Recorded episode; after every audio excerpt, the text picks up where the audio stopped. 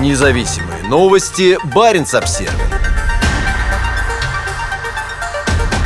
Эксперт. Переброска ядерных бомбардировщиков на Кольский полуостров – это сигнал.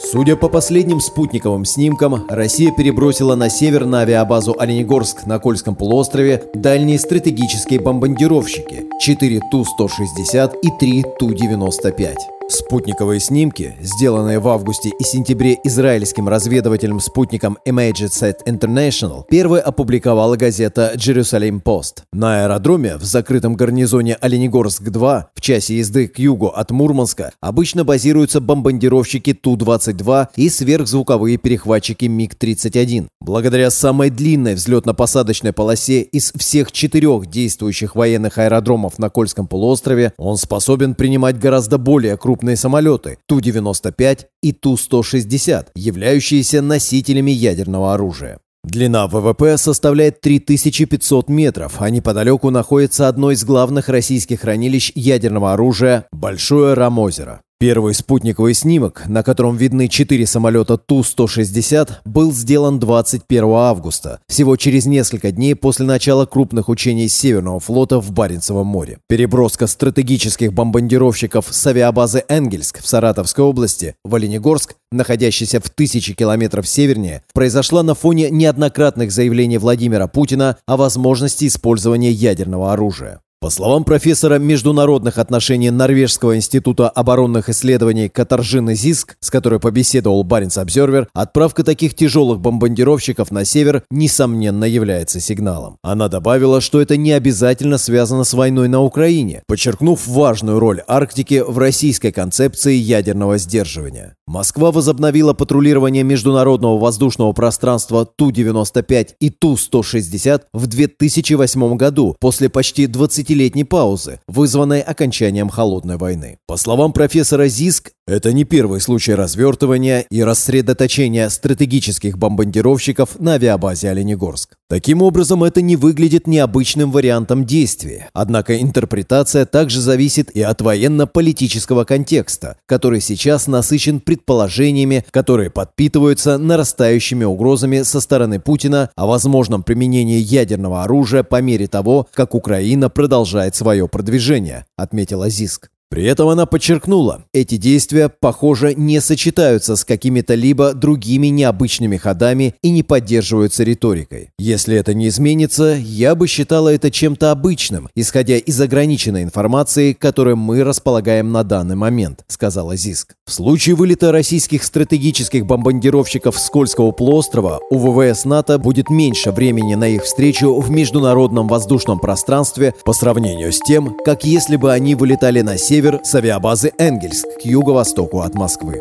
При полетах российских бомбардировщиков на задания над Баренцевым и Норвежским морями в направлении Западной Европы для наблюдения за ними за пределами воздушного пространства Норвегии в воздух обычно поднимаются истребители F-35 сил быстрого реагирования НАТО с авиабазы Эвенос на севере Норвегии.